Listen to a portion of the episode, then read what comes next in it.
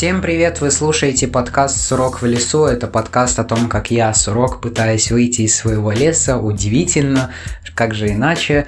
А точнее о том, как я разговариваю с разными людьми, знакомлюсь с ними, просто болтаю с ними, разговариваю о их интересах, о том, что им нравится, и получаются очень классные и завораживающие беседы. Сегодня мне казалось, что будет у меня довольно обычный гость и просто непримечательный человек, который вроде как чем-то занимается в Young Folks, непонятно что делает, я его как бы знаю, как бы нет, что-то я его видел, слушал его только одну лекцию, не так много с ним знаком, не очень сильно общаюсь, но оказалось было интересно послушать о том, э, что ему нравится, о том, как он вообще выбрал, э, куда он пойдет э, поступать, обучаться, как он создавал свой курс по истории. И я не ждал от этого разговора чего-то такого удивительного, просто хотелось послушать человека и узнать, и записать выпуск оказалось немножко интереснее, чем я думал. И, в принципе, рекомендую и вам послушать, и надеюсь, вы что-нибудь сможете подчеркнуть для себя.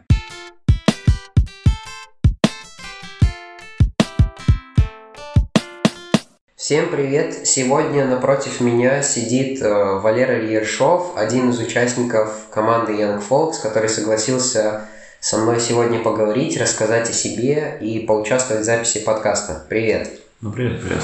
А, расскажи, значит, о себе, чем ты занимаешься, чем ты увлекаешься, что ты можешь такого интересного о себе рассказать, чтобы вот люди прям удивились, что вау. Именно в рамках ЕФ или... Нет, вообще, вообще про себя. Ну, вообще, да, вопрос э, не такой простой. На самом деле я еще к этому вернусь потом, что, в принципе, когда представляешь себя, ты всегда немного скован какими-то, я не знаю, представлениями общества о тебе, о том, как вот, допустим, э, пример хороший, ЕФ, многие, некоторые меня воспринимают как человека, который делал лекции по истории, допустим, исключительно, хотя на самом деле это было уже достаточно давно, э, и это, ну, не является каким-то определяющим моментом, который я бы назвал, вот говоря о себе. А, вот теперь то, чем я занимаюсь в ЕФ. Хотя да, вот это было, да, я вел лекции по истории в прошлом году осенью 2019 и, в принципе, это было одно из немногих таких вещей, которые я самостоятельно в ЕФ организовывал прям полностью сам. Вот, потому что по большому счету очень много здесь в самоорганизации, в очень многом я просто участвовал, помогал как-то, не знаю, давал какую-то, не знаю, поддержку по мере возможностей, но не был напрямую организатором или вот создателем. То есть Получается, я... ну, как создателем, да, чего-то Ну, да, да, да, да. То есть, как бы я там еще к этому тоже могу вернуться, там поподробнее сказать, но вот так это, в принципе, характеризует более-менее мою деятельность тут. А насчет ну, то есть, подожди, ты помогаешь в организации литературного клуба, Да, так? да, да, да. Ну, то, что вот если говорить сейчас, плюс-минус на постоянной основе. Mm-hmm. Да. Еще что-то может быть. А, я помогаю Жене с э, его спортпроектами. Чаще да, всего. спорт иногда с переводом, иногда да. как-то там с участием. Mm-hmm. Или, вот. Да. вот. Ну, в любом случае что-то ты делаешь. Не, ну конечно. Вот. Эм. Ты расскажи просто вот о себе как-то больше, чем ты интересуешься, твои там интересы, вот то, что ты мне писал, рассказывал, что тебе нравится философия, история, что вот ты и э, лекции по истории вел. Как вот так получилось, что ты всем этим заинтересовался? А, ну, как и у многих, мне кажется, других э, людей в возрасте там, от 16 лет, у меня как-то поле интересов более-менее начало формироваться только вот с момента, когда я в среднюю школу пошел, то есть 10 класс. И по этой самой причине до этого я как бы не мог бы сказать, что я прям чем-то, ну, увлекался, увлекался. То есть, да, там есть дети более-менее, которые в меру интересов более-менее понимают, что им нужно по жизни уже там к 10 годам, но вот это я не из этой серии.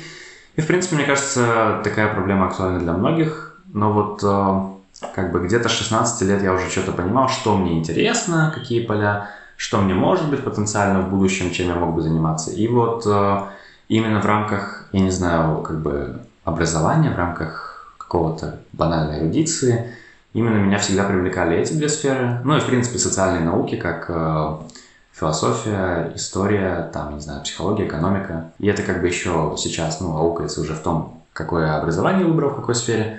Вот, поэтому, поэтому да, в какой-то степени тут повлияли на такой выбор на такое совпадение интересов и люди, с которыми я сталкивался. То есть, к примеру, у меня был очень очень хороший учитель по философии, который, в принципе, на многое меня натолкнул. Именно в плане самого изучать и как-то интересоваться. И это был один из основных факторов, почему я, скажем... Он как-то видел, поддерживал, то есть твои интересы, он видел, что тебе это интересно, и что ты хочешь что-то больше, чем проходить в рамках, чем есть в школьной программе. Ну, да, да, там так это произошло, что где-то спустя полгода после того, как он нас начал вести, он заметил вот во мне еще в паре человек, что у нас очень хорошо структурированы наши эссе, наши работы именно с точки зрения того, как, ну, а, прям хорошо с точки зрения логики, аргументации, построения, все мы пишем, и тогда он как бы обратился к нам, мол, ребят, вот можете участвовать там в Олимпиадах, и если вам, в принципе, мой предмет интересен, то готов сотрудничать, помогать, давать какие-то наводки. И, в принципе, так это началось, но впоследствии, как бы уже спустя там год-два, мы более с ним как бы формально вначале формально работали, а потом больше сблизились именно так э, лично, то есть даже просто могли там периодически просто друг другу писать без какого-либо повода делового. Я не знаю, пару раз даже мы там, вот компании нашей, вот из параллели, более-менее с ним вживую встречались там, обсуждали что-то, гуляли периодически, поэтому да, он такой, в принципе, оказался мужик в этом плане, ну, достаточно без каких-то комплексов или барьеров лишних на тему, что ой, вот я там учитель, а это, ну, как бы есть такая грань часто очень между учителями и учениками, вот в этом случае как бы нам удалось ее преодолеть, и поэтому это способствовало тоже. Но да, он давал нам наводки, потому что мы были немного, вот я и те еще там несколько ребят, которые из вот нашего выпуска этим интересовались, у них все-таки очень разные были виды. Кому-то там больше интересна западная философия, кому-то какие-то восточные учения, кому-то отдельные аспекты, кому-то, не знаю, какое-то практическое применение философии на стыке с другими науками, сферами, да, науками. да. Вот, кому-то чисто теоретические абстрактные какие-то построения, которые там есть, поэтому это все очень по-разному было. Угу. А вот ты тогда чем больше интересуешься или всем вообще все понемножку стараешься, или тоже есть где ты как-то более конкретно? Ну, я могу сказать, что вот из, опять же, из социальных, из социальной сферы наук я меньше всего интересовался, наверное, в, в принципе, географии, психологии, так как-то получилось. Вот. Меньше всего. Меньше всего, да. Ну, так вот просто сложилось по мере... Опять, же, тут, возможно, сказались учителя, и тот факт, что у меня никогда не было какого-то источника, ну, банально, вдохновения в этом плане, потому что не было каких-то хороших, э, крутых специалистов, на которых я мог бы натолкнуться, которые меня бы побудили. Но это зависит не только от людей, это зависит от твоих личных предпочтений. Почему? Это может быть просто нравится тебе это изучать или нет. Но да, есть некоторые случаи, когда это зависит от преподавателя, но это не всегда. Ну да, я согласен, что, конечно, тут еще дело и во мне, и, видимо, да, так и сложилось, что вот отсутствие какого-то, не знаю, влечения со стороны, плюс особо, ну, такой умеренный интерес собственный, вот как бы и дали то, что я что-то в этом знаю, наверное, ну, больше, чем там средний человек в моем возрасте, но не супер много. То есть, угу. вот так. Если вот немножко назад вернуться, то выходит, ты сказал, что ты учился в средней школе. Почему ты, допустим, не решил пойти в техникум? Как вот э, был этот выбор, что именно в средней школе решил продолжить учиться? Ну, тут в первую очередь сыграл роль момент, наверное, не самоопределения какого-то, а того, что у меня был более-менее в голове вот в девятом классе путь, что, ну, я иду в 10 класс, и все. Я об этом особо не думал, я особо эту догму не оспаривал, что вот мне это надо, вот, и что впоследствии я там пойду в высшее учебное заведение, вот, и альтернативы просто из-за этого не смотрел. Как бы тут еще, конечно, влияли, наверное, родители тогда, но я просто не думал об этом, и, кстати, немного даже жалею. Не в том плане, что я бы не пошел в 10 класс, если бы у меня сейчас был выбор вернуться, а в том плане, что, возможно, я бы, например, не остался в своей школе, как я это сделал, а пошел бы там не знаю, в гимназии попробовал или там в сороковую. Вот, то есть были, конечно, вещи, о которых стоило тогда задуматься, но тогда я, в принципе, просто по течению плыл и вот заплыл в 10 класс. Угу. И выходит, сейчас ты уже закончил школу? Ну вот да, только что. Да, потому что вчера тебе исполнилось 18, как я понимаю. 19. А, 19, даже так, вот. А, и ты уже вроде как, вот как ты мне писал, ты выбрал уже университет, в который поступать, ну то есть все уже вроде как есть, то есть... Да, да, я, в принципе, с, по, по части выбора универа я не особо долго думал, а, потому что Ну, вернее, окей, этот процесс именно с как бы решением, где, что и как, он затянулся на три года, но именно когда пришло время конкретно делать выборы, куда что подавать и вообще какие варианты прям реально рассматривать, там особо опций не было, я сразу отмел учиться за границей, потому что, ну, в силу финансовых причин, в первую очередь, во-вторых, ну, может, отчасти, потому что я не был уверен в своей собственной самостоятельности на тот момент, вот, но надо было смотреть, да, я хотел смотреть преимущественно варианты Латвии, и вот то, что совпадало и с моими интересами, и вроде бы, ну и как вроде бы, и являлось достаточно ну, хорошим, с хорошей репутацией, качеством образования учебным заведением, как бы туда мой выбор и пал. То есть, в принципе, есть такой момент, что сейчас очень многие выпускники ну, стараются не складывать все яйца в одну корзину и там подавать туда, туда, туда, в несколько мест разных, чтобы уже хоть что-то, ну, наверняка было, и какие-то опции более-менее похуже или получше все-таки, ну, уравновешивали друг друга. Ну, потому что, да, у большинства это все-таки, вот как ты раньше сказал, происходит по течению. Люди не так сильно об этом задумываются, просто есть какой-то вот факт перед ними, что надо идти куда-то дальше. А куда? Ну, подам туда, подам туда, куда возьму, туда и пойду. Ну да, да, да, да. Ну, конечно, тут еще есть и те, кто более-менее знают, куда им надо, но при этом у них там есть варианты, типа. Ну, вот ты был из тех, кто знал все-таки? Ну да, но у меня не было множества вариантов, у меня был вот один, и это такой, в принципе, наверное, подход не самый безопасный, потому что если ты туда не попадаешь, то это Нет запасного плана, да. Как бы все, план Б отсутствует. Угу. И э, на кого, как, как ты просто это пойдет у тебя дальше обучение вот в этих э, науках, сферах или как-то больше тоже там и основные все предметы будут, ну то есть к чему ты движешься, то есть зачем тебе вот это вот обучение, то есть к чему оно тебя приведет, там преподавать в будущем будешь или чем ты будешь заниматься? Я, честно говоря, тут вопрос, ну хороший вопрос о, не знаю, в целом каких-то направлениях в жизни, но тут надо сказать, что у меня такая немного философия по отношению к образованию, выработалось, собственно, что вот именно сейчас, когда я получаю первое высшее образование, потому что, ну, ладно, окей, не будем зарекаться о том, что как бы я впоследствии буду стремиться еще там к одному, но гипотетически, окей, представим, что вот это, окей, это точно вот оно первое, это мы знаем. Оно должно в какой-то степени совпадать и с тем, что мне нравится, ну, естественно, и в то же время быть практически, я не знаю, применимым на рынке труда. Вот, это такой момент, почему я, допустим, отметал всегда варианты пойти там на философский или на исторический, потому что, ну, опции были, у меня есть там бюджетное место на философский факультет ВУ, но я им не пользуюсь, потому что ну, мне это не надо. По, ну, по ряду причин. А, это как раз-таки вот пример, почему я выбрал в данном случае эконом. А, и, в принципе, о том, что я дальше с этим буду делать, вопрос, он немного открытый, мне кажется, это люди понимают, ну, в лучшем случае на первом курсе, что им конкретно надо, уже как-то как они дальше будут специализироваться, но более-менее, если так выделить какие-то основные направления, то есть люди, которые ну, в подобной сфере просто ну, идут, как это часто, чаще всего бывает. Кто-то идет работать на дядю, кто-то пытается что-то, какое-то дело открыть самому, кто-то остается в науке. Вот, ну как, ну да, в той сфере, при которой он учился.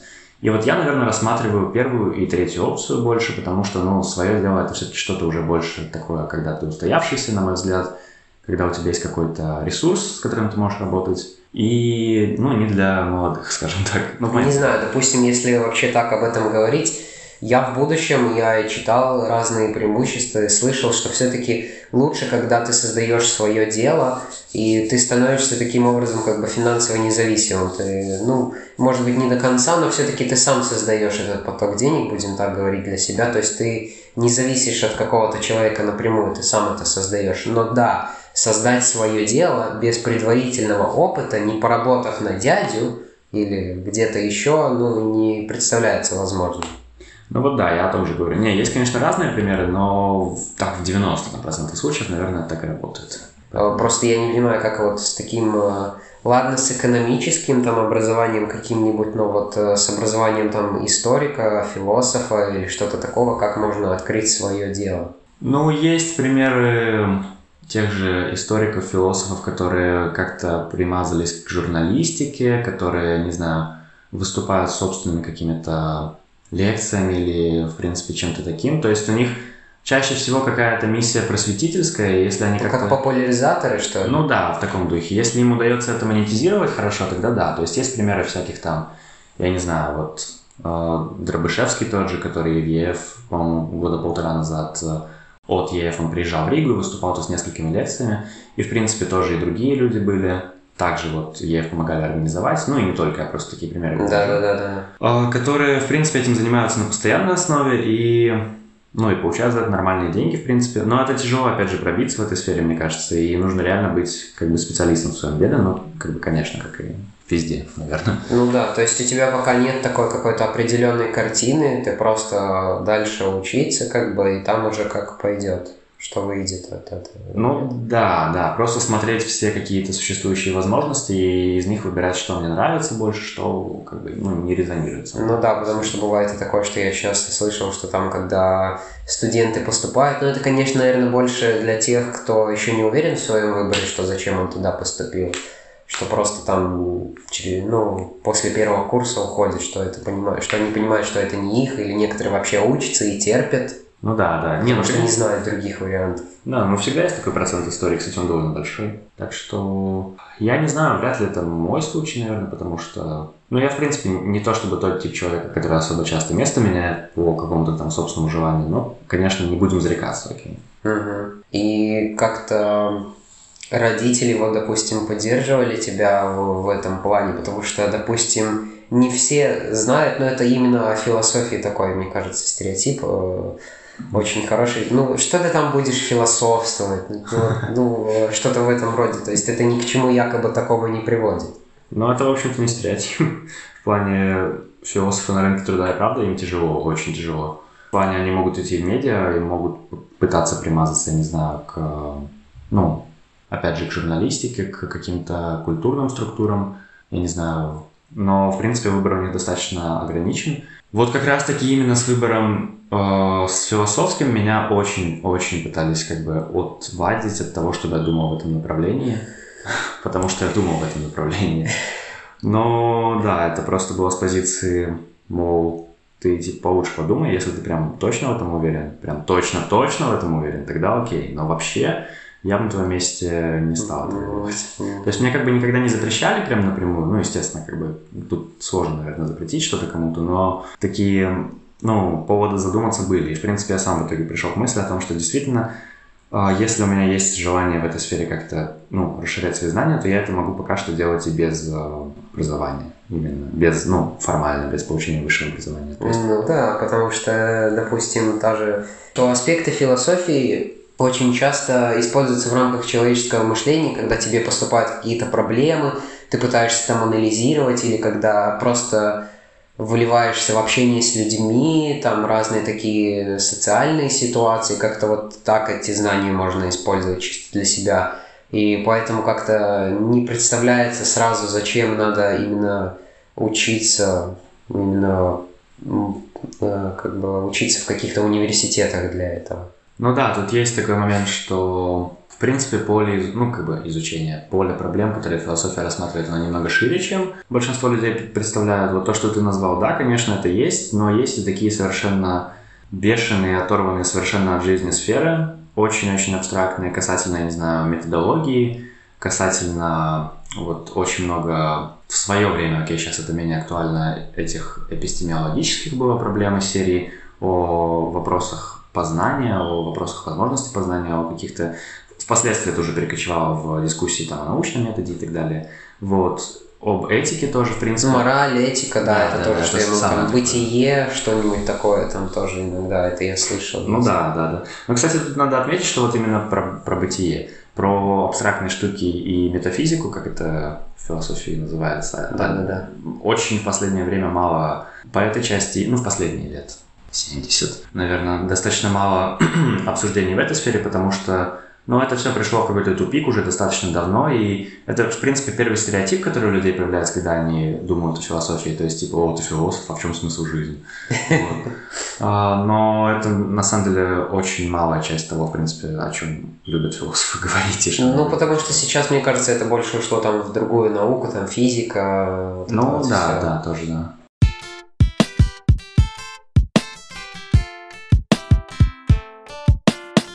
Хорошо, давай тогда поговорим немножко о твоей деятельности в Young, Young Folks и как ты вообще сюда попал, как узнал. Вот ты мне рассказывал то, что, по-моему, в 2018 году, то есть фактически ты во всей этой движухе около двух лет, и что ты узнал это из э, одного из фестивалей. Да, да, там так было, что у меня одноклассница почти с самого зарождения ЕФ тут была. И вот она в один день прекрасный сагитировала нас и еще пару человек посетить фестиваль. И вот так как бы это был первый контакт. Да, да, да. Ну, тут надо сказать, что это не был прям такой хороший первый контакт, прям качественный-качественный, потому что после этого я еще где-то месяца 4 или 5, или может даже полгода особо в ЕФ не появлялся. То есть я просто знал, что вот ну, они есть, они делают какие-то классные штуки, я не очень понимал, что и как они делают, вот, и, ну, посещал, я помню, там был, был какой-то курс лекций по медиаграмотности от Алисы, это первое, что я посетил вообще в ЕФ, как мероприятие такое, помимо фестиваля,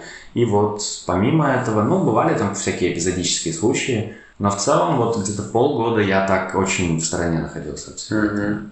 А что вот э, тебя привлекло в этом фестивале? Ну, просто вот немножко расскажи о самом фестивале, что, может быть, тогда происходило, что вот ты запомнил с тех э, времен. Ой, слушай, уже сейчас не упомнишь, это два года обратно было. Но я могу сказать, что вот это, в принципе, ежегодный ЕФовский фестиваль, который проходит в начале сентября, и большая неприятность, связанная с фестивалем в 2019 году, была в том, что его дважды переносили из-за погоды, и все равно погода оказалась ужасной, и он, можно сказать, сорвался. Это был, да. Но он был, прям это все признают, он был очень, типа, плохой именно из-за, ну, того, что просто невозможно было ничего сделать хорошо. Вот. А в 2018 году он еще был, ну, дай боже, из погоды тогда повезло. В принципе, это просто, ну, сбор, я не знаю, всех, кто на данный момент в организацию как-то вовлечен, или кто, не знаю, сторонние люди, потому что есть, ну, полно таких людей, которые приходят просто посмотреть а потом типа исчезают. Вот. Но, в принципе, им как бы тоже более-менее на таких именно крупных мероприятиях, я думаю, рады, потому что, ну, создают шуму больше. Вот. Ну, да, но, да. ну и там были ну, различные активности, я честно тебе говорю, я уже сейчас не вспомню. А, ну, как обычно, всегда были блоки с тем, чтобы как-то рассказать о ЕФ, от там Саши того же. А, были была просто, не знаю, возможность какой-то такой чиловой атмосфере знакомиться с людьми, узнавать кого-то. Там я, по-моему, встретил пару человек, которых, с которыми впоследствии никогда в жизни не общался. Вот, но да, такой момент тоже был. И было, кстати, очень много народу, вот это то, что я помню прям хорошо, потому что есть такой момент, что именно в численном плане, на мой взгляд, возможно, я ошибаюсь, это субъективная точка зрения, в численном плане ЕФ, он впоследствии, особенно в 2019 году, во второй половине 2019 года, он немного схлопнулся. Я не знаю, как сейчас, возможно, после карантина это воспринимается иначе, когда типа все люди резко повалили назад, и столько всего происходит, в принципе, на, ну, на контрасте с тем, как ничего не происходило еще пару месяцев да, назад. Да, да, да. Но тогда вот было прям даже вот по моим текущим меркам очень-очень много народу на фестивале. Ну так это именно на фестивале ты ведь потом сам говорил, что ты так активно не вовлекался и не знал, сколько людей во всем этом участвовало. Это просто вот как был такой слет ежегодный, будем так говорить. Ну да. И просто, а сколько там на самом деле вовлекалось во все это, это так сложно было сказать, наверное. Ну, конечно, и мне вот сейчас даже сложно попытаться представить, потому что я на тот момент именно как-то глаз и ушей в организации особо не имел, чтобы понимать, кто что мутит, в каком количестве. Но примерно, примерно наверное, чуть больше людей, чем сейчас. Чуть-чуть больше. Потому mm-hmm. что тогда EF-Team еще, насколько мне известно, как понятия такого не было прям. Вот группа людей, которые целенаправленно, постоянно готовы заниматься деятельностью здесь. И я не знаю, может меня Саша потом поправит, но она берет истоки вроде бы из декабря 2017 года, это 2017 или 18 подожди, вот. Да, 18 точно 18 вот. И э, до этого, наверное, просто это происходило все в такой менее какой-то стандартизированной обстановке, что вот есть люди, которые прям активно в ЕФ что-то делают, гораздо больше, чем другие. Вот. Не было так систематизировано, что ли, все? Ну да, да, да, да, это все выстроилось впоследствии. Угу. И э, с самого начала как-то вот э, были ли у тебя желания, вот если еще в то время, в принципе, ты также увлекался вот той своей сферой деятельности, будем это так называть, там э, экономика, философия, вот это вот все. То есть э, было ли в ЕФ что-то похожее или вот ты понял, что, может быть, тоже ты э, как вот скоро ты понял, что ты вот захотел вот так, как получилось так, что ты создал свой целый курс э, лекций по истории? Это вот сейчас вопрос о, да, о курсе лекций по истории и, в принципе, об активностях ЕВ, которые да, да, да, да. связаны вот с тем, о чем я говорил, и это, вот прям здесь есть что сказать, потому что были примеры, не самые, на мой взгляд, такие, ну, резонирующие с тем, как я это представлял, но обо всем по порядку. В общем, был касательно того вообще, как я в ЕФ более-менее, ну, начал увлекаться уже посерьезнее, была такая штука, как э, потоки для новеньких, которые в ЕФ особо ничего не знают и которые хотят узнать побольше. Это была, опять же, вот идея Сашина, и первый поток он был в 2019 году в апреле, и вот там я, я был. С того момента как бы там идея была в том, что несколько обязательных встреч, где более-менее рассказывается о том, что и как работает, что и как происходит. И просто тебе предлагают вовлекаться во все, что на данный момент в организации происходит. И, ну, как бы я так и сделал, я не знаю, что меня тогда заиграло, желание как-то больше понять, что и как, больше, ну, при, приобщиться, наверное. Вот, э, наверное, из каких-то личных интересов тоже. Ну и вот, и там впервые на этих потоках был момент, когда мы думали о том, что вот типа, мы как новенькие можем дать организации, что мы можем, условно говоря, организовать сами, что в то же время было бы нам интересно. Вот. И в моем случае это был пример такой с лекциями по истории, и это немного стало таким своего рода, наверное, даже мемом впоследствии, потому что время-то шло, шло, там после апреля прошло много месяцев, а лекций по истории как бы их и не было. Там уже давно этот и поток закончился, уже там и второй, и третий, по-моему, прошли, а лекций по истории все никаких и не было, и мне об этом, конечно, особо никто не напоминал.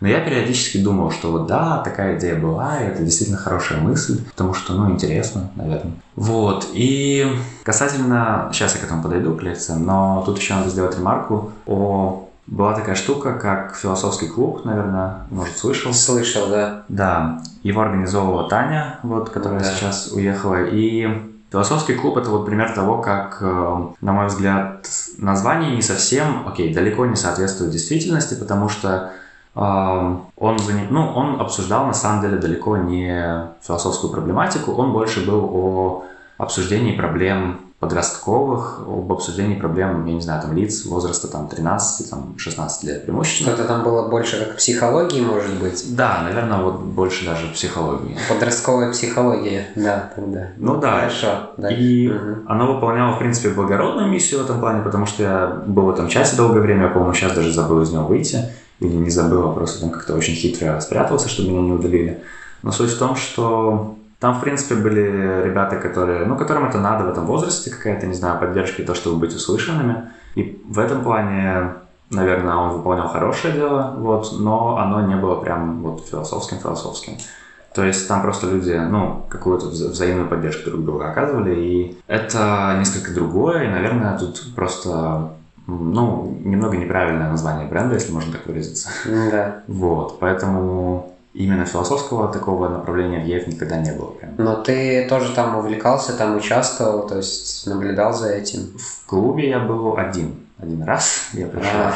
Просто посмотреть, что и как. И... и ты уже тогда понял, что все не так хорошо? Ну, не то, что нехорошо. Не, я считаю, что это нормально, но просто это не что-то для меня, потому что у меня нет таких как бы вопросов уже, которые есть у людей там в 13 Ну, потому что ты старше, да, да. Ну да, то есть, ну, ты понимаешь, как бы просто у людей в этом возрасте более-менее специфический набор таких непоняток по отношению к себе и к миру, и, ну, у меня их уже нет, на тот, на тот момент не было уже.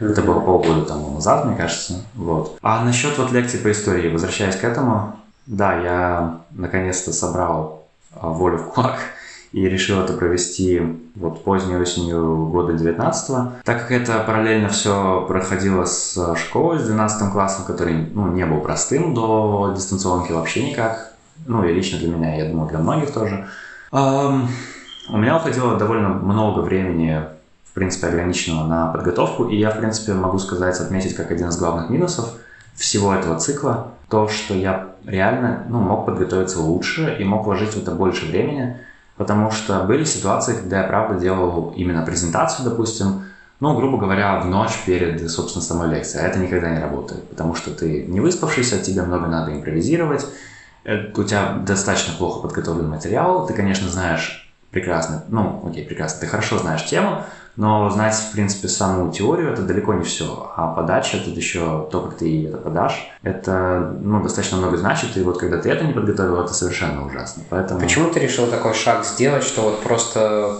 реально, когда у тебя так учеба, учиться надо, и ты просто решил сделать? Просто потому, что у тебя как бы было это в списке задач, ты хотел ее закрыть поскорее? Ну да, момент с тем, что я хотел не то, что поскорее, а с тем, что я хотел в итоге рано или поздно это сделать, он Ну, почему это не отложил? А вот, не знаю, я и так, мне казалось, я долго, уже долго откладываю, в принципе, когда, если не сейчас, вот такая, такой подход был. Я думал о том, что во втором семестре я точно это не успею сделать, ну, кто же знал, вот, а, да. что будет то, что было, но тогда у меня был больше такой подход, что я просто думаю, я верю, что я смогу это все вывести и потянуть, ну, вот, типа, возросшую нагрузку, и, в принципе, я не могу сказать, что она супер возросла, я не могу сказать, что это был какой-то невероятный удар по свободному времени, но просто я тогда вот испытал на себе что-то такое, когда ты на постоянной основе должен что-то готовить стабильно и с этим выступать, и, ну, не можешь никуда от этого деться, потому что это был для меня такой первый опыт. Но ты больше благодарен за этот опыт?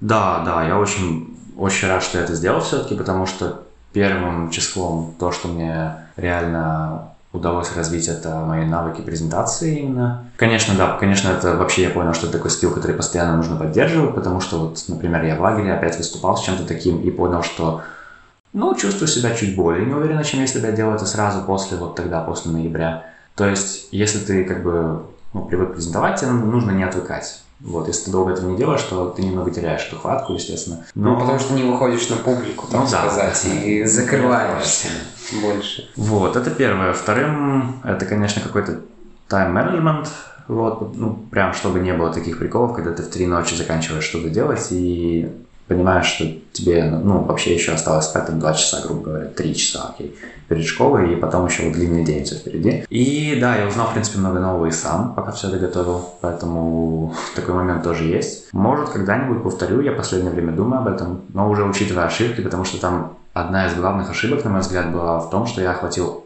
очень-очень большой спектр, это был курс лекций по истории нового времени, а ты понимаешь, что новое время — это, в принципе, огромный промежуток всемирной истории. Тут можно параллельно в одной точке времени говорить, ну, иногда о трех или четырех минимум зна- значимых исторических событиях. И я как-то прям, ну, губу раскатал, видимо, слишком сильно, поэтому если я буду проводить это еще раз, то, конечно, надо будет сузить очень сильно. И вот этот курс из скольки лекций состоял, и вот как часто они проходили, вот как происходила сама подготовка, вот сбор информации про это? По поводу... Это было 8, мне кажется, 8 или 9 лекций на еженедельной основе раз в неделю. Угу. Вот, то есть два месяца это все тянулось. По поводу подготовки я какой-то материал заготовил для пары первых лекций уже вот в сентябре и октябре, потому что, ну, потому что просто интересовался, а потом как-то забил. И когда я вернулся к этому, это был хороший старт, в принципе. То есть первые две-три у меня реально были хорошо подготовлены, и материал какой-то был. Может, тогда хромала подача, потому что неуверенность определенно была. А потом уже наоборот, уверенности полно, а подготовки никакой. То есть такая, ну, такая ироничная ситуация получилась. Но по подготовке, именно когда у меня это все уже происходило недельно, я, наверное, уделял 2-3 дня на то, чтобы вот освежить материал, который я буду подавать, как-то его структурировать, какой-то план выстроить, и потом уже по возможности, по возможности времени презентацию делал. Но я говорю презентации, они выходили такими, ну, нормальными, наверное, сильно лучше, чем то, что я сделал в лагере, но все равно можно было бы и получше. Вот. То есть то, что было в лагере, еще ты считаешь, что это так себе было? Ну, опять же, я не считаю, что прям так себе. Тут можно спорить о стилях, о том, как хорошую презентацию сделать. Но, конечно, там не хватало и текстовых элементов, и какого-то обобщения, и, может, я не знаю, каких-то других форм подачи данных, визуализации, поэтому да. Естественно, оно было сделано на коленке, я с этим как бы не спорю. Mm. Еще просто вот то, что интересно, как мне кажется, немножко об этом поговорить. Как вот у тебя с этим есть, что ты как-то что-то читал насчет того, как выступать, как вот те же презентации создавать или нет? Не то чтобы я много об этом читал, Конечно, было что-то. Ну, в основном это были статьи. Но ведь и для школы у вас тоже какие-то презентации, как никак надо было да, создавать. Да, Плюс-минус вот, везде есть. Ну да, ну вот сейчас к этому можно к этой теме подойти. У нас был незадолго до, незадолго до того, как я решил организовать лекции по истории, в ЕФ очень, кстати, подвернулась такая штука, как курс из трех вот, э, встреч по презентации, по навыкам презентации, где я, кстати, познакомился с моими дорогими товарищами по организации литературного клуба. Вот, Соня Аня, привет. А, но суть в том, что да, там достаточно мы хорошо разбирали и работу с аудиторией, и то, как, в принципе, что стоит и не стоит вставлять в презентацию, чтобы именно по форме выходило хорошо. И, и о подаче, о голосе, о, я не знаю, о жестах, о том, как ты себя проявляешь именно на, на публике. Но как бы теория, конечно, это одно дело, я тогда много из этого запомнил, и, в принципе, до сих пор считаю, что материал, который там был, он был полезен, реально, он, ну, был достаточно хорошим. Но вот то, как это все воплотить на практике, я, например, знаю, что у меня очень хромает главный аспект работы с э, аудиторией. То есть я не слежу периодически за тем, чтобы как-то ее вовлекать, следить, что вот там вот какой-то вопросик кинуть, э, следить. Чтобы не уснул. Да, чтобы человек, грубо говоря, реально не уснул, потому что такие случаи тоже бывали. А, чтобы вот зрительный контакт это на самом деле слабое место очень, потому что мне подмечали там пару раз, что я вот типа вообще вот там мимо смотрю там на не на людей, грубо говоря. И, возможно, это как-то влияет на контакт, на вот то, что аудитория может реагировать именно на меня, на лектора. Поэтому этот момент, вот его я как бы пытался с этим работать тогда. Не всегда удачно, вот. Но да, материала особо на эту тему, помимо вот этого курса, я не изучал. И больше как-то, может, вдохновлялся примерами. Я помню, мне очень понравился тот же вот Станислав Дробышевский и его подача. Хотя нужно признать, что она не очень многим там заходит. Mm-hmm. Вот. Просто вот интересно, что я думаю, я тоже как-то, ну, периодически, не всегда, но вот я, к сожалению, не был на том курсе, такого ничего не слышал, поэтому я как-то сам больше самостоятельно э, это было из серии «Попалась там на виду какая-то книжка, я ее скачал себе на электронную книжку, а, ну, я когда-нибудь до нее дойду, ну, я ее прочитал, ага, прочитал, ну, да, в принципе, интересно». Ну, да. И не всегда мне кажется, когда есть вот эти знания, что прям вот ты должен так выступать, иначе нельзя. Как-то лучше, когда ты взял вот это вот, то, что тебе рассказали, и как-то пытаешься это сам, и сам создаешь свой собственный стиль подачи. Да, я согласен, что отталкиваться именно от правил и догм каких-то тут нельзя, потому что всегда есть разные аудитории, всегда есть разные формальности. Опять же, пример со школой. Вот то, что ты говорил, что да, в школах мы организуем презентации, естественно, это постоянно, но это настолько в какой-то устаревшей форме, на мой взгляд, происходит, настолько ты не можешь вовлекать слушателей, и настолько чаще всего самим слушателям неинтересно то, что ты делаешь, потому что у них там еще 30 таких же презентаций впереди, что реально хорошо сделать в рамках того, как в школе ты выступаешь, можно очень-очень редко, и это должно быть какое-то совпадение нескольких факторов, вот, но чаще всего это просто ты монотонно, хорошо, если еще с бумажки не читаешь. Ну, окей, ничего не имею против того, чтобы читать с бумажки периодически, напоминать себе что-то, но когда это вот, вот происходит так, что просто в нее уткнулся, Естественно, это выглядит не очень, и ты сам просто, ну, теряешь контакт с тем, что ты сам должен рассказывать. И в школе всем все равно, вот, поэтому там оттачивать определенные навыки, опять же, вот эта вот работа с аудиторией, какого-то вовлечения ее, твоего собственного языка жестов, э, твоей манеры речи особо нельзя. Окей, голос, наверное, единственное, действительно можно, но вот типа, если ты там руками махать начнешь или ходить там по кафедре даже, mm-hmm. грубо говоря, тебя не поймут особо. Потому что в школе это скорее происходит больше там, типа, тебе дали задачу, тебе надо ее сделать, иначе тебе плохую оценку поставить, иначе все будет плохо и так. И нету у большинства учеников именно понятия о том, что это как-то оттачивает там твои э, навыки по выступлению, что это вообще тебе нужно, и не все это понимают. И вот э, к чему я просто веду, к тому, что ты попробовал выступать, ты попробовал организовывать лекции, и ты не чувствуешь пока, что ты мог бы стать тем же лектором, преподавателем в будущем. Ну, то есть э, создать и вообще подумать о том, что вот я хочу создать, мне надо создать курс по, ну, лекции по истории, курс э, этот самый. Это довольно серьезный шаг, то есть это, ну, у человека должна быть реальная уверенность в этом. И как-то, ну, типа, я преподаватель, попробуй себя в этом. Ну, вот, не было ли у тебя каких-то таких мыслей, что в будущем ты сможешь как-то где-то реально учить других? Ну, скажем так, по поводу, вот начнем с уверенности, это всегда вопрос еще и о том, чтобы быть более-менее уверенным, что ты будешь говорить не фигню и не что-то такое даже, ну, общеизвестное, наверное. Но о себе, о том, как я себя в этом вижу или не вижу, да, на самом деле мне очень тогда вот это, как бы, как первый опыт, он всегда волнительный, но, в принципе, мне понравилось, и я замечал за собой, что это действительно, ну, интересная тема, с которой впоследствии можно еще как-то к этому вернуться. И вот тогда я как бы подумал, что действительно, да, я мог бы этим заниматься, но, но для начала надо, чтобы мне было что сказать людям. Это самое такое основное. Потому что, да, знания по истории той же всемирной, это не то, чтобы я там что-то давал супер какое-то секретное или сложно доступная люду, конечно, наверное, повыше, чем школьная, ну, точно повыше, чем школьная программа, но далеко не что-то такое, что человек не может узнать сам. А мне бы хотелось все-таки именно что-то специализированное, наверное, что-то реально ценное, как информацию предоставлять. И вот тогда... Ну, то есть одно дело история, а другое дело, чтобы это действительно было кому-то интересно. Ну да, да. Ну, не, ну нельзя сказать, что там история не была, ну, не была кому-то интересна. То есть мои последние вот два самых моих таких слушателя, потому что постепенно у меня народ отваливался, и как какие-то моменты, там, два последних, две последних лекции, там просто два человека приходило, и вот это такие самые стойкие были люди. Вот им, да, им, наверное, реально было интересно слушать. Потому что иначе, ну, тогда я не понимаю, зачем они ходили. Но, да. Просто лично мне формат именно лекций, именно выступлений каких-то перед публикой он нравится, но я могу сказать, что тут, короче, работа не початый край, и если я к этому как-то подойду в какой-то момент, то ну, надо будет много думать, много делать. Потому что я вот просто тебе могу немножко про себя рассказать, как вот это у меня происходит. Э, скорее, когда, допустим, в той же школе дают какую-то задачу сделать какую-то презентацию, что я пытаюсь к этому подойти так, чтобы было чем завлечь людей, потому что иначе как-то самому неинтересно делать. Бывают там редкие случаи по биологии, потому что мне биология не очень нравится, не в обиду всем, кому она нравится, просто это личное предпочтение каждого. Но там просто какая-то монотонная информация, и ты не можешь ее как-то привлечь так, чтобы было интересно.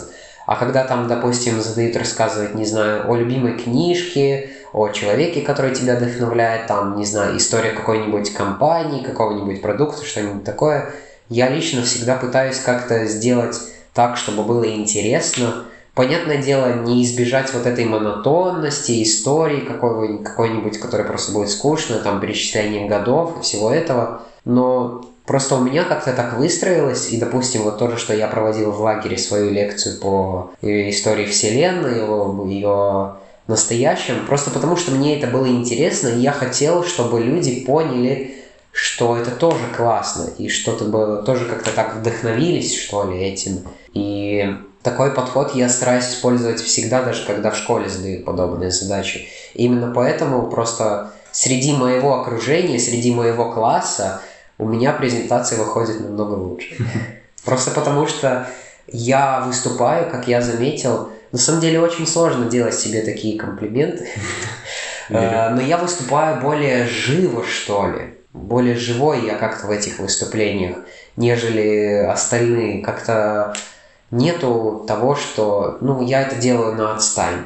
Нет, я вовлекаюсь в этот процесс и получается, живые лекции. Да, есть некоторые, ну, или презентации, есть некоторые из моего класса, которые тоже могут показать что-то подобное, но, к сожалению, так их вот меньшинство. Не, ну да, конечно, первым делом должно быть интересно тебе, иначе не будет интересно никому. Это, в принципе, часто так работает, и это не только, мне кажется, о лекциях, это, в принципе, о любом, что ты сам организуешь, поэтому такой момент, да, он есть. И когда мне стало надоедать то, что я делаю с э, историей, вот тогда тогда же, в принципе, и качество, естественно, упало практически сразу. Поэтому э, энтузиазм и твой интерес к теме, это, да, это, мне кажется, это такой ведущий фактор.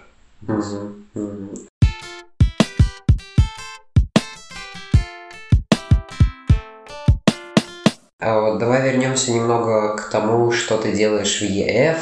А, как вот так вообще получилось, что ты помогаешь в организации литературного клуба? Как, как ты туда зашел? О, это достаточно забавная история. Ну вот я уже упоминал, что все началось с того, что я познакомился с Соней и Аней в октябре прошлого года. Когда там этот был курс по презентации. Да, когда был курс по презентации, и кажется, мы как-то эпизодически сталкивались и до этого, я уже не упомню, но прям так, чтобы контактировать лично такого не было, и впоследствии, в последующие несколько месяцев, я достаточно много лично общался с ними по отдельности, и в какой-то момент э, они решили, что надо вот возродить, мол, была такая штука, как вот тогда он еще назывался книжный клуб, ну то есть особо никакой разницы нет, но было две встречи этого книжного клуба летом прошлого года, то есть до событий, о которых я говорю, до нашего Да, да, да. И потом оно все прервалось, потому что там пришли пара человек, они там не были особо, не было им интересно, они там, ну, не слушали Аню, грубо говоря, залезли под стол и там обсуждали что-то свое. Вот, и после двух встреч э, это все накрылось. Вот, хотя, несмотря на это, тот же Саша Морозов очень часто до сих пор, наверное, ну, окей, до сих пор, но очень часто любил упоминать об Ане, как о девочке, которая уже в 15 лет организовала собственный литературный клуб, и до сих пор, возможно, может такое что-то сказать, хотя Ане там уже давно 16, но суть не в этом. А в январе года этого или в декабре прошлого, точно не помню, вот где-то на стыке эпох, скажем так, была предпринята попытка по возрождению лид-клуба, вот Сони и Ани. И первая встреча, она была очень в таком игровом формате. То есть там никакой литературы и не пахло, это просто люди сидели, кушали э, и там играли в около литературные игры немного. Ну так, э, грубо говоря. Пришло, как всегда, на первую встречу много человек со стороны. И я вот, например, сейчас вспомнил про эту тенденцию, когда неделю назад был на клубе на столок на первой встрече, и там вообще какие-то совершенно левые люди были с улицы, вот, э, которые, скорее всего, после первой же встречи отвалятся, но вот так всегда это почему-то в ЕФ происходит, что на первую приходит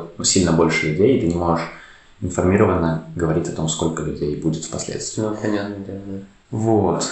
Но Потом, в феврале уже, к февралю после пары встреч, мы решили это делать на двухнедельной основе. В какой-то день Соне нужно было по делам, вот она не смогла присутствовать и просила меня помочь с организацией. И вот тогда я там помог там, один раз это все провести, и после этого как-то просто остался. Вот. И до карантина помогал с организацией живых встреч. Вот каюсь э, в своей э, недобросовестности. Во время карантина я почти не участвовал в этом деле. То есть онлайн-встречи. Ну, я просто бойкотировал Zoom по ряду причин, но таких более личных. Как Валера объяснил мне вне записи, он бойкотировал Zoom на самом деле по довольно логичной причине, и даже когда я участвовал в созвонах литературного клуба, мне тоже это казалось странным и непонятным, и я мог бы тоже спокойно бойкотировать э, Zoom, но для меня это было хоть какое-то общение, и поэтому оно было для меня важно. А дело в том, что когда ты общаешься с человеком по компьютеру, ты просто видишь его картинку, и слышишь э, звук, ну, то есть то, что он говорит. И у тебя нет понятия и ощущения того, что это живой человек. Ты просто как будто смотришь видео, и оно как-то изменяется, когда ты отвечаешь, соответственно. То есть и поэтому он говорил, что не было так много созвонов в школе, но просто ему этот формат казался не настолько пригодным, и здесь я с ним полностью согласен. Но сам факт того, что не помогал никак с клубом, когда он был онлайн, это да, так было. А, ну, ты же просто еще же параллельно учился в 12 классе, там у вас же все-таки были какие-то экзамены, подготовка к ним. Это тоже нельзя, не, ну, как бы забывать об этом, извини меня. Ну да, да, конечно, но два часа по пятницам я мог бы, наверное, найти. Я не я точно знаю, что были в какие-то моменты, поэтому Тут больше по убеждениям чуть-чуть. Но да, момент с нагрузками тоже был, конечно. А сам ты лично книги как-то читаешь? Ну, то есть наверняка это было не просто так. Ну, на регулярной основе ты их читаешь, нет?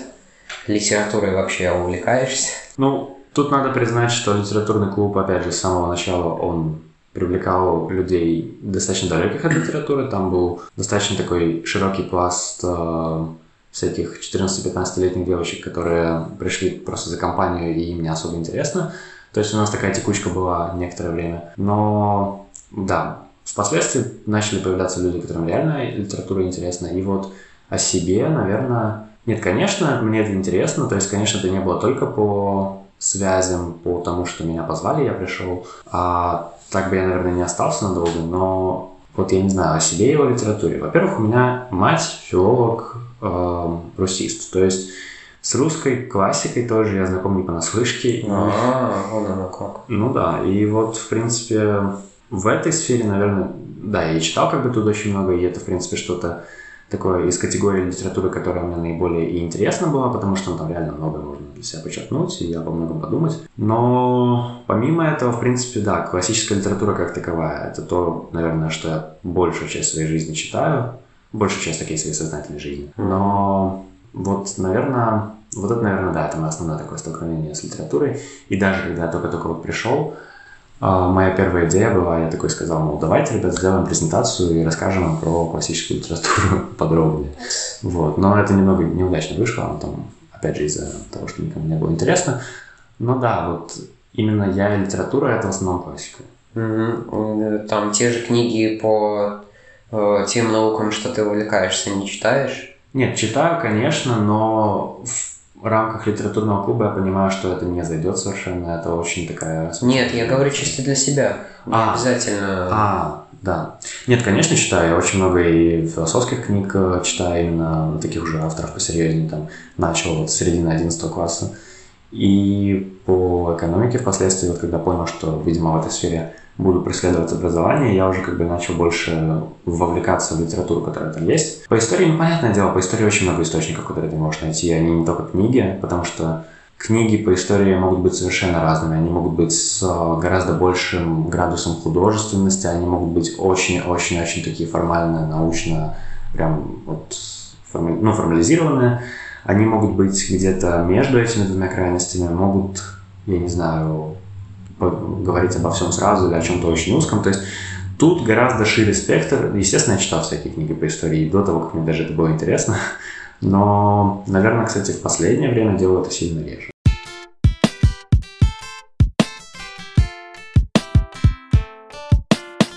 Еще ты вроде как, э, ты мне говорил, и я тоже видел, ты вроде как занимаешься бегом и что-то вроде все-таки как-то участвуешь в беговом клубе, только тебя там так не очень видно. Что туда не скидываю ничего, да? Да, вот э, расскажи об этом просто. А, да, бег. Ну, там история такая, что для себя я начал, впервые попробовал бегать в конце 10 класса. Это чуть ли не что-то такое, что вот из интересов, которые сохранились до сих пор, у меня началось раньше всего. Но там тогда, именно тогда еще в 10 естественно, до знакомства с ЕФ, я там и слышать не слышал об этом, что тут тем более беговой чат есть, что-то такое. Я бегал, естественно, для души, как-то для себя, потому что просто рано довольно понял, что именно в процессе пробежки в среднем темпе на достаточно там дистанции 5 плюс километров – мне как-то удается, я не знаю, нормально так уйти в себя на этот период времени, подумать о том, что для меня в последние пару дней, там, условно говоря, имело значение большое, как-то, не знаю, навести порядок в голове. То есть бег имел такое немного психологическое значение. Я делал... Некое подобие медитации. Ну да, да, вот, да, хороший пример, реально, потому что с медитацией вот в таком классическом понимании никогда у меня подружиться прям надолго не получалось, хотя попытки были. А бег это как бы, ну, и для души, и, в принципе, ну, как и спорт реально полезно. Но тут надо отметить, что у меня подход такой, ну, немного мазохистский, наверное. То есть я не советую так людям делать, что вот, например, грубо говоря, у меня давно обувь беговая, которую надо поменять. Я этого не делаю просто потому, что не занимаюсь бегом как чем-то таким постоянным. А, и это реально мне принесло проблемы, допустим, вот в июне месяце, когда я очень много бегал, потому что у меня была масса свободного времени и мало других занятий. Вот, очень много бегал большие дистанции. И впоследствии у меня там, ну, были там какие-то эпизодические проблемы со ступней, поэтому пришлось на пару недель прекратить. И поэтому я думаю, что вообще по-хорошему, вот, на мой взгляд, нужно быть, ну, именно в беге, и, ну, конечно, в любом спорте, но в беге в особенности, наверное, потому что не хочется, конечно, чтобы у тебя там ноги отваливались к 25 годам нужно быть очень чутким к себе и к э, каким-то, не знаю, особенностям своего тела. Потому что, допустим, у меня, у меня легкая есть асимметричная плоскостопие на одной ноге, и поэтому мне нужно, допустим, специально за обувью следить. Ну, вот. Стильки там и да, да, да, да, да, да. А я об этом особо не парюсь и... Как ты вообще об этом узнал? В первую очередь я с этим столкнулся на катке, потому что... Ну, то есть это было довольно давно. Да, да, я знаю об этом последние пару лет. Я знаю, что у меня вот именно чуть площадь стопа там на одной ноге, потому что на том же катке, допустим, мне тяжело очень держать равновесие на одной ноге, хотя это прекрасно работает на другой, и она у меня просто как бы именно в плане того, как я могу ее держать в одном положении, очень более неуверенно себя чувствует и гораздо быстрее устает, и, допустим, там перетираются эти лодыжки сильнее, потому что у меня нога криво косо идет, типа, ну, просто под, под углом наклоняется, и в этом плане вот как раз-таки у меня с бегом та же проблема, что у меня обувь так стерлась, что подошва идет почти что по диагонали на одной ноге. Ну так, под очень-очень таким, ну, острым углом, то есть там совсем чуть-чуть по диагонали, но, да. но это прям видно. И поэтому я, короче, выкинул эти ботинки пару недель назад и буду смотреть, что делать дальше. Пока mm-hmm. что Просто ты говоришь, что ты так много бегал в июне. Почему вот это было? Просто, просто потому, что было делать нечего? Как ты так... Ну, потому что я могу сказать по себе, когда ты много бегаешь на регулярной основе, рано или поздно ты устаешь. Да, и как, при, как приедается. Выгораешь и приедаешь mm-hmm. от этого, да. Да, в июне я могу сказать так, я не очень хочу в это углубляться, наверное, но у меня были, скажем так, ну, личные трудности, личные такие немного переживания и ну, сложный период в этом плане, что, ну, грубо говоря, там и с друзьями непонятки, и в семье там какие-то моменты такие, все наложилось немного. И плюс там еще один фактор был, о котором я вот не очень хочу упоминать, но Факт тот, что просто реально много всякого навалилось, и просто чтобы как-то, я не знаю, ну... И ты убегал от всех, да. в прямом смысле. Грубо говоря, да, я убегал от проблем. Но это помогло, на самом деле, переждать такие трудные времена, и поэтому я считаю, что, типа, именно такой подход к бегу, что просто делать это потому, что тебе нравится, это очень здорово. Лично мне подходит.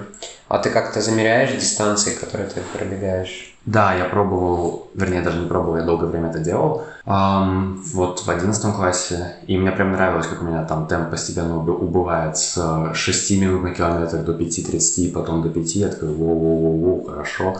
Но, естественно, это все тяжело длительное время поддерживать, потому что, ну, 5 на километр это достаточно хороший темп, насколько я знаю. Вот. И, и дистанции тоже я там примерно, ну, ну как примерно, я, да, я следил за этим, но в какой-то момент у меня начал, просто сошел с ума GPS на телефоне, и он начал меня там во время пробежки, я бегу, бегу, смотрю там после пробежки, оп, у меня там какой-то скачок, я в озеро внезапно решил. Решил поплавать. Так, между делом вернулся обратно за 5 минут. Вот, и это все, естественно, со статистикой полнейшую чушь делало, поэтому я это дело пока что отложил. Может, когда телефон поменяю или там что-то смогу порешать, верну это дело. Но пока что вот последние, наверное, месяца три я не замеряю вообще ничего, потому что ничего. Просто вот тоже то, что ты сказал, такой подход. Я сам лично занимаюсь бегом где-то уже год, плюс-минус, да. И у меня поначалу было такое, что я просто бегал, ну, то есть это было в удовольствие, но я бегал на максимальном темпе, который я только мог. Ну, там, ну, mm-hmm. может быть, прям не на самом максимальном, но на довольно высоком. То есть там доходило до 4,50, 4,40. Mm-hmm. Ну, а я тогда не знал, и я не изучал это. Ну, типа, ну да, циферки, класс, ну, хорошо. Да. Пробегаю за определенное время. И поначалу все было нормально, но вот сейчас, э, спустя какое-то время, я понимаю, что, ну, как-то ноги дают о себе знать, и что да. как-то уже не в кайф бегаешь. И поэтому я вот наоборот, я сейчас учусь медленно бегать. И это на самом деле тоже нелегко, потому что ты просто когда бегаешь, хочется как-то куда-то быстрее убегать, а потом на следующий день понимаешь, что ноги тебе говорят, не, чувак, я сегодня не могу, сорян.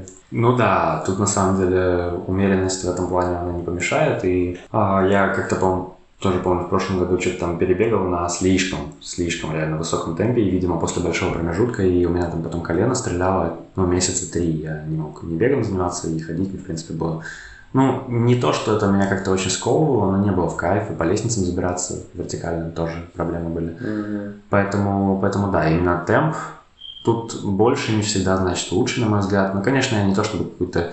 Естественно, я вообще не легкоатлет, чтобы о таких вещах говорить, и, наверное, более знающие люди скажут больше.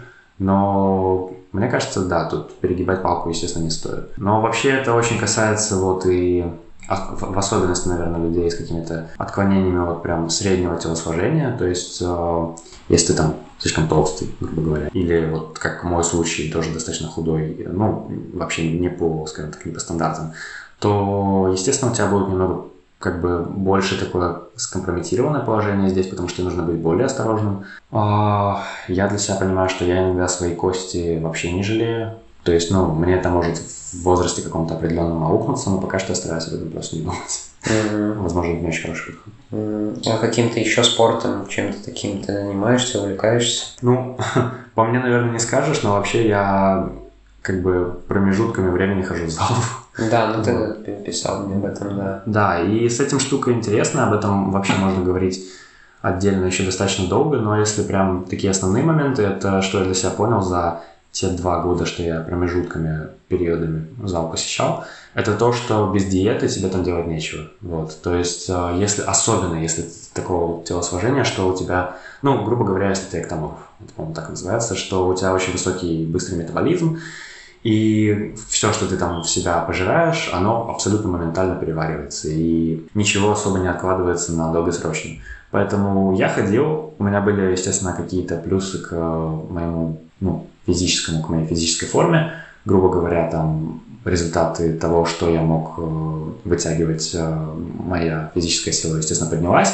Но это все настолько быстро скидывается, настолько быстро результаты... Если ты не поддерживаешь это на регулярной основе, да, то это все. Да, моментально пропадает, что вот без диеты, если ты хочешь на долгосрочно какой-то результат, какое-то развитие сохранить, без диеты там делать абсолютно нечего. Поэтому сейчас я это делаю гораздо более так, ну, в свободной форме, то есть реже сильно хожу. Ну, окей, у меня там абонемент еще до конца года просто, но, но да, я не могу сказать, что это прям что-то такое, на что я готов уделять много времени, потому что понимаю, что в какой-то момент я снова опять натолкнусь на это плато, дальше которого не смогу ступить, вот, потому что у меня просто, у меня нет столько еды, вот. Ну да, вот так как-то. Mm, понятно. Еще вот то, что ты мне рассказала, мне было бы интересно тебя послушать насчет, э, ты говорил, что у тебя был молодежный обмен во Франции. Да, да, да. Был. Вот, было бы интересно тебя послушать об этом. Как так получилось и что тебе оно дало, и что там вообще происходило? А, ну, это тоже страница из истории в э, ЕФ как таковой и моей жизни в частности. Тут в первую очередь надо сказать, что одной из таких, э, один из таких лейтмотивов в Young Folks на стыке 18 и 19 года это была тема Zero Waste, это была тема экологии, и об этом говорили, об этом делались встречи, это было много кому интересно, было, ключевое слово было, ну, на мой взгляд, окей. А, была еще вот та самая одноклассница, которая меня затащила, ну, сагитировала пойти на фестиваль, она была чуть ли не одной из э, ведущих идейных как бы по этой части лиц, кому это было интересно, кто эту тему поддерживал для себя и пытался да. нести в массы, передавать другим. И вот, кстати, я сейчас понял, что я помню, что ты был на одной такой встрече. Да, был, был, да, было и, год назад. Да, вот поэтому, ну, ты более-менее представляешь, как это происходило именно в Ну, я был только на двух встречах. Да, ну в плане обсуждения этих вопросов да, ты да. понимаешь, типа, что, что обычно. А почему это загнулось, я, кстати, не знаю. Ну, сейчас мы к этому подойдем. Это тоже, кстати, вот этого проекта в частности касается, но не полностью. Я всю историю не знаю да. и многое домысливать буду. Но суть в том, что э, были, естественно, по этой части проекты до сих пор, наверное, время от времени выстреливают где-то в ЕФ. Вот, например, это Green Folks движение осталось, которое да, да, в, так, в, в такой несколько зачаточной форме. Вот, особенно после отъезда Лукаса. Но, возможно, что-то как-то это куда-то будет развиваться. Но обо всем окей по порядку. Я сам, естественно, в это вовлекся, отчасти из соображений идейных, потому что я такой, о, прикольно, да, реально, блин, ну, хорошая идея, в принципе. Я еще особо мать-часть тогда не изучал, например, потому что если во все это углубляться, ты понимаешь, что Zero Waste это не особо решение. Вот, то есть это, в принципе, какая-то, может быть, неплохая философия для жизни, но хотя налагающая на тебя очень много ограничений, потому что ну, ты реально тратишь время на то, чтобы такой образ жизни поддерживать. Да, да, да. И не у всех везде есть такая возможность. Не у всех есть ресурсы на это. Да. И да. временные, и денежные, угу. все-таки, да.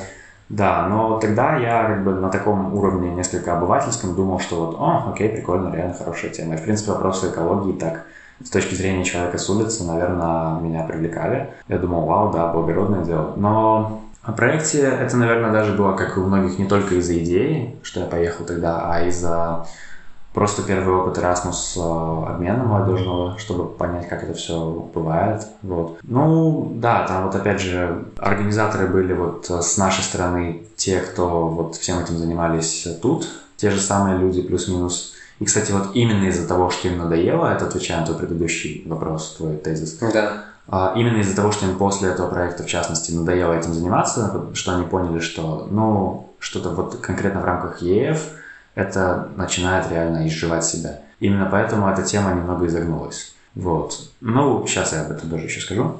Что же такого было на этом проекте? Он не был прям ну, плох, мне не с чем сравнивать, поэтому мне тяжело говорить о том, был он плох или хорош. Но у нас было две группы вот из Латвии и из Франции ребята. Из Франции ребята абсолютно не знали английский, то есть прям очень очень-очень много было тех, кто совершенно не говорил. Была пара человек, кто говорил на ломаном, таком очень-очень ломаном. Mm-hmm. И для Erasmus проектов такого плана, естественно, я думаю, это плохо. Очень. Вот. Из нашей группы, кстати, более-менее ребята были неплохие. Э, и когда часть еще в Латвии была, то есть мы неделю были в Латвии, неделю во Франции, часть в Латвии, она, в принципе, неплохо проходила, но вот там уже за, так сказать, за бугром мы обленились очень сильно, и в самой Франции мы там в деревне оставались такой небольшой, а мы ничего не делали. Нам то ли от жары, то ли уже по собственному какому-то безделью ничего не хотелось сделать по программе. А что у вас было по программе? Вот хороший вопрос. У нас в рамках э, именно идейной повестки проекта были достаточно такие странные штуки в духе обойти деревни там, ну, грубо говоря, а, прибраться там, вот, э, всякие Слушай, вот ты меня озадачил, потому что мне сейчас тяжело вспомнить. Опять же, к тому... Ну, то есть что-то было настроено на благо природы, чтобы там уборка, может быть, как-то да, там да, информирование да. других людей, что-то там. Ну, это то, что мне первое в голову приходит. Да, об информировании там должно было быть в итоге, кстати, публично мы должны были это все представлять людям из этой деревни, но пришло три человека. это было, ну, очень так. Ну, тоже как бы, как кому в деревне будет такое интересно. Там у людей своих куча проблем. Да, и тут надо признать, что деревня во Франции очень-очень чистая, не в пример тем, тем же городам, то есть там реально мусора нет. Вот, потому что, ну... Как-то вы тогда не туда приехали проблему-то решать. Вот-вот, согласен.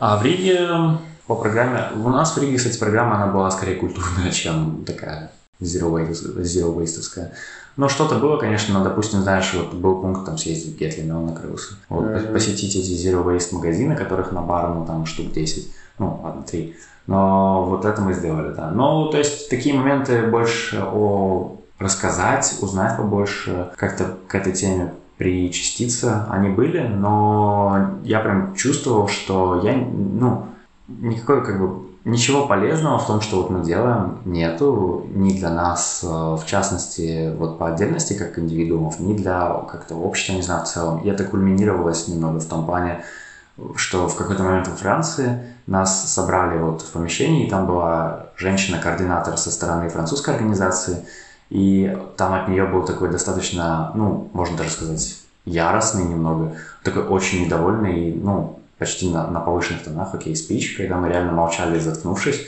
так вот там прям опустив глаза, о том, что вот вы ничего ну, не делаете, вы понимаете, что вот идите там, сходите на кухню, посмотрите на свой zero waste, у вас там три мусорника завалены всем чем, вот, э, вы абсолютно там, ну, там, паразиты, которые тратят общественные деньги, бла-бла-бла. Вот, то есть такой э, момент тоже был. И, в принципе, я тогда чувствовал, когда она все это говорила, что с чем-то из сказанного я даже могу согласиться реально, потому что по ряду тезисов реально так и было. Вот, то есть проект э, не достиг, наверное, своих каких-то целей постановленных, и из-за этого я немного разочаровался во всей этой теме. Но это вообще это вот то, что я говорю, это не о не об Erasmus в целом, естественно. Это об одном конкретном проекте, который вот для меня лично не задался как по цели проекта, но был неплохим таким отпуском. А ты просто это услышал как-то где-то и решил принять в этом участие, или ты сам тоже помогал в составлении этого проекта? Не, я услышал, заполнил анкету и попал туда. То есть именно в организации и в идейной какой-то постройке, создании именно содержания я не участвовал. Mm-hmm. Вот. Поэтому я был чисто вот именно, ну, как член, участник. То есть ты как бы разочаровал, разочаровался в движении Zero Waste именно по той причине, что как-то ты не видишь э, какого-то такого идейного смысла, то есть ты не видишь, что это как-то приносит пользу? Я вижу, что это приносит пользу на очень таком ограниченном уровне и не охватывает, как я понимаю вопрос, не охватывает самые крупные части проблемы далеко. И это, мне кажется, является такой, ну, как это назвать, э, таким, такой таблеткой, которая типа волшебной таблеткой для человека, которая дает ему моральное ощущение, что вот, мол, да, я делаю что-то хорошее, я спасаю планету. Тогда как на самом деле ничего реально, по большому счету, для решения глобальных экологических проблем не делается. Э, я тебе могу рассказать просто, да, на самом деле я сам всем вот этим движением тоже увлекся именно частично благодаря тем встречам, хоть и mm-hmm. я только две посетил, но потом просто по ряду своих некоторых причин я не смог дальше смотреть и следить за всей этой деятельностью, и я начал сам больше увлекаться, изучать об этом. И когда, знаешь, вот тоже то, что ты сказал, когда я начал вроде там мусор сортировать, и там убираться тоже где-то в своем районе пробовать так, типа было реально, да, я спасаю да, планету, да. я такой классный, все дела. А потом такой, ну да, я один. Что-то как-то, если я ничего не буду делать, то всем остальным по барабану. И у меня даже стоит отложено когда-нибудь, если, может быть, ты тоже услышишь, или я тебе пришлю когда-нибудь, я надеюсь, она выйдет. Я в тот же журнал Voice отправил статью, которая так и называется «Проблема зеленого движения». Угу. И я долго размышлял над этим и думал, и есть несколько проблем. Во-первых, это то, что по мне так очень сильно постулируется. Это типа сортируйте мусор, э, чтобы вот, а то так загрязнили все. Но, блин, ну типа если мы будем убирать этот мусор, это не главная проблема. Ну, будем мы его убирать, но люди-то будут закидывать его. Ну да, нет, естественно. И проблема именно в том, чтобы сказать, что вам надо меньше мусора покупать. Потому что то, что покупается в магазинах, это упаковка, и это большое количество, ну, это огромное количество этой упаковки, это просто уходит на мусор потом. И поэтому такие магазины, где там тоже продается что-то без упаковки или с меньшим ее количеством, то есть э, такое больше вроде как направлено на все это улучшение, но и то пока это только локально. И это нету расширения на большие масштабы. Или все вот эти продукты с надписью «эко» или все такое, и они там запакованы в 300 килограммов, там тоже упаковки разные. Ну, да, да. И у людей нет этого понятия. И также, что э, в этом-то и дело, что проблема локальная – Проблема не в том, чтобы просто делать это, а проблема в том, чтобы объяснить людям и донести до, широкой, до широкого круга людей, что это есть так. И потом, чтобы уже все вместе, а еще лучше, чтобы это происходило на, в плане экономики целой страны, чтобы был такой подход к производству, к созданию, чтобы всего этого было меньше. Там упаковки, создание мусора, более э, альтернативное использование энергии, там э, ну, солнечной, да. ветреной энергии. Это работает именно в больших масштабах. Угу. И если люди не будут об этом говорить, то, понятное дело, это все загнется. И в таком плане не то чтобы я разочарован, но я пытаюсь пока изучать, и мне лично эта тема тоже интересна, и поэтому, когда ты мне об этом сказал, я такой, что? Почему? Так я у тебя узнаю. Ну да, это логично, и это э, хорошо, потому что есть действительно такие люди, фанатики, я и сам был таким раньше, что, блин, вы закидываете мусором, что вы за злодеи такие? Ну, как бы каждый живет как ему удобнее, как ему легче. Зачем я буду его как-то чем-то заставлять? Я могу ему рассказать и показать, а дальше пусть он сам думает. Ну да, да. Тут вот то, что ты сказал про глобальный уровень проблемы, и то, что я поддерживаю, что реально такие вещи, на мой взгляд, тоже должны решаться очень... Они могут хорошо и эффективно реально решаться на, на высоких инстанциях. То есть когда вводятся директивы, там... Законы, да, там, да, да, да, все такое. В тех, же, в тех же рамках Евросоюза очень много над этим делается последние там десятилетия. И, в принципе, можно, конечно, спорить о том, что там у всего этого есть бюрократическая подоплека, того, что это кому-то выгодно, и кто-то на этом наживается. Естественно, ну, всегда кто-то на чем-то наживается, но даже если это дает какое-то преимущество, ну, реально видимое, э, что-то улучшает, то почему бы и нет. Так что... Mm-hmm. Хорошо. Ладно, думаю, на этом мы можем закончить. По-моему, получился интересный разговор. Да, да классно. Я да. считаю. Спасибо. Угу, спасибо. Угу. Спасибо, что принял участие. Ну да.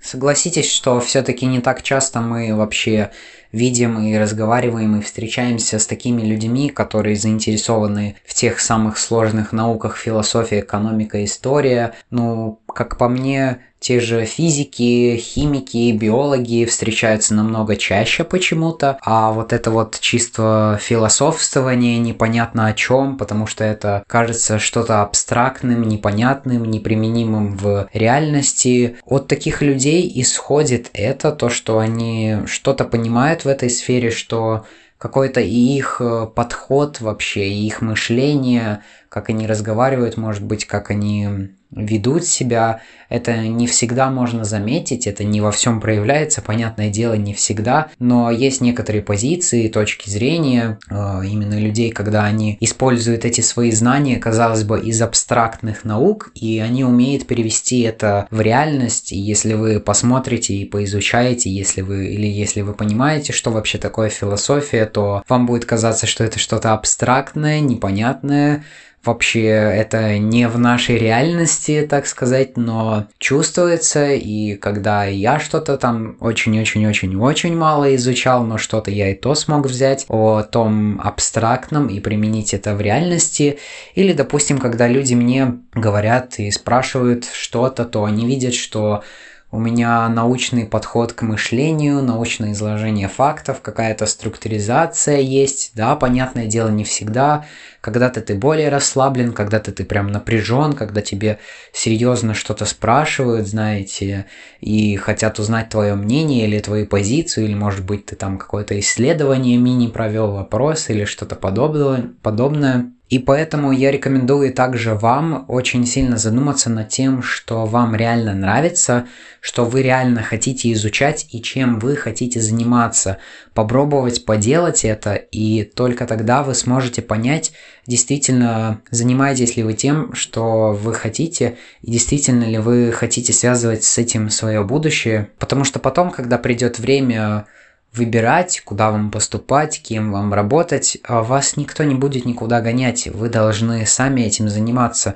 И как я говорил ранее, всегда кажется, что это магическое осознание того, что тебе нравится, кем ты станешь, придет само по себе. Но нет, это не так. Поэтому вы должны сами спрашивать и сами задавать себе вопросы о том, что вам нравится делать, что вам нравится слушать, изучать. И только тогда вы сможете понять, куда же вы сможете применить те самые свои знания, и попробуйте также покопать, может быть, вам нравятся просто какие-то знания, тоже изучение каких-нибудь наук, не обязательно там именно технических, может быть, это могут быть гуманитарные науки, вы также можете попробовать себя и в создании презентации, лекций, как вот это делал Валера, эм, и кому-то изложить, может быть, даже в школе выступать с этим, потому что я думаю, что в школе такое могут только поддержать, ведь это интересно, удивительно, когда ученик сам по своему собственному желанию хочет что-то рассказать, и у нас, допустим, такие случаи бывают по физике, и когда я рассказывал что-то несколько раз, учительница удивлялась, и, в принципе, моим одноклассникам бывало что-то интересно послушать, поэтому знайте, что если вы подходите с чему-то, к чему-то с интересом, то у вас очень, то у вас получится очень классный результат, который и другие будут ценить. И также вы сможете послушать других и получить обратную связь о том, что это такое, как это выглядело со стороны и как это, может быть, можно дальше развивать. И также эта история, опять-таки, нам доказывает, что очень важно именно формирование среды, которая есть у тебя, просто люди, которые тебя окружают, какие-то интересы, какие-то активности. Очень важно в этом участвовать и не загнивать, потому что особенно, мне кажется, это в нашей стране, в Латвии, есть такое, что кажется, что все безнадежно, что правительство ужасно, что ничего никому не делают, там деньги никому не платят, грубо говоря но вы смотрите и ищите позитив, потому что даже я понимаю, что я чаще как-то себя окружаю какой-то негативной информацией, из-за этого и кажется, что все негативно, но нет, это не так, это создание некого информационного пузыря, и если вы сможете из него выйти и целенаправленно будете искать что-то другое, то вы это найдете и поймете, что есть множество разных возможностей. Та же организация Young Folks вам это предлагает. Но я думаю, и у вас на районе могут быть какие-то активности, в которых вы можете участвовать. А если таких нет, то вы можете сами попробовать такие организовать. И это нелегко, но я думаю, что результат и то, чего вы достигнете, это все будет э, стоить того. И та же самая история про Zero Waste, это очередное доказательство того, что все не то золото, что блестит, все не так, как кажется на самом деле. Э, казалось бы, экологичное, хорошее движение, о котором рассказывают, когда люди стараются заботиться о природе, о экологии, о окружающей среде, но это делается не так легко. Где-то страны могут к этому адаптироваться, уже продавать более направленные товары в это движение, что там э, без упаковки, без э, убийства животных, грубо говоря, что все делается только на благо. Но такие продукты стоят чаще всего очень дорого, и если мы будем создавать на них предложение, то будет и спрос. Ну, короче, спрос будет рождать предложение, и будет это развиваться и постепенно дешеветь. Пока что такие продукты и вообще все это производство стоит дорого, но я уверен, и я уже, в принципе, вижу тенденцию к тому, что очень-очень медленно, но стремительно это дешевеет, и может быть тогда это станет доступно массово, и люди поймут, что так оно и есть, Потому что сейчас действительно большинство живет в невидении не понимает. Они привыкли, что им дают бесплатные те же пластмассовые кульки, и это просто так и есть, и они не думают, куда они потом деваются, что эти кульки потом летают по паркам, застревают в деревьях. И это странно, на это тратятся человеческие усилия. Кто-то все-таки это создает, а вот это просто потом выкидывается и выбрасывается. Или просто другие пластмассовые, неважно какие алюминиевые упаковки от бутылок, от напитков, которые летают и валяются вокруг, и никто это не убирает. И поэтому мне просто лично самому больно на такое смотреть. Реально у меня часто такое бывает, когда я что-то вижу, что такое валяется, мне самому больно от этого, и я просто это поднимаю и выбрасываю. И это право каждого поступать так, как он хочет, и вы должны понять, что вас не заставляют это делать, просто если вы будете это делать, то это будет лучше. Мы ведь не создаем какое-то новое общество, какую-то новую систему, которая вас говорит, что все будет только так и никак иначе. Это понятие придет постепенно, когда вы сами поймете и когда у вас у самих появится желание это делать. А пока, если у вас нет такого желания, то и не надо себя заставлять и мучить этим. Искать, там, мотаться, там, не знаю, за 3-9 земель за всеми этими экологичными продуктами, тратить на это там три зарплаты свои или что-то подобное. Ко всему надо относиться с пониманием и с мерой. И также и здесь. Это движение, которое направлено действительно на достижение благих целей. Но все-таки не забывайте думать и о себе, о том, что есть у вас, и не только о природе. Таким получился этот выпуск подкаста. Я уверен, что вам он смог заинтересовать. Спасибо вам огромное за прослушивание. Ставьте оценки в Apple Podcasts, рассказывайте об этом подкасте друзьям. Посмотрите ссылки в описании, может быть вам что-то может оказаться полезным. Читайте журнал Voice, там много разных статей для подростков и не только. А мы с вами скоро услышимся. Всем пока!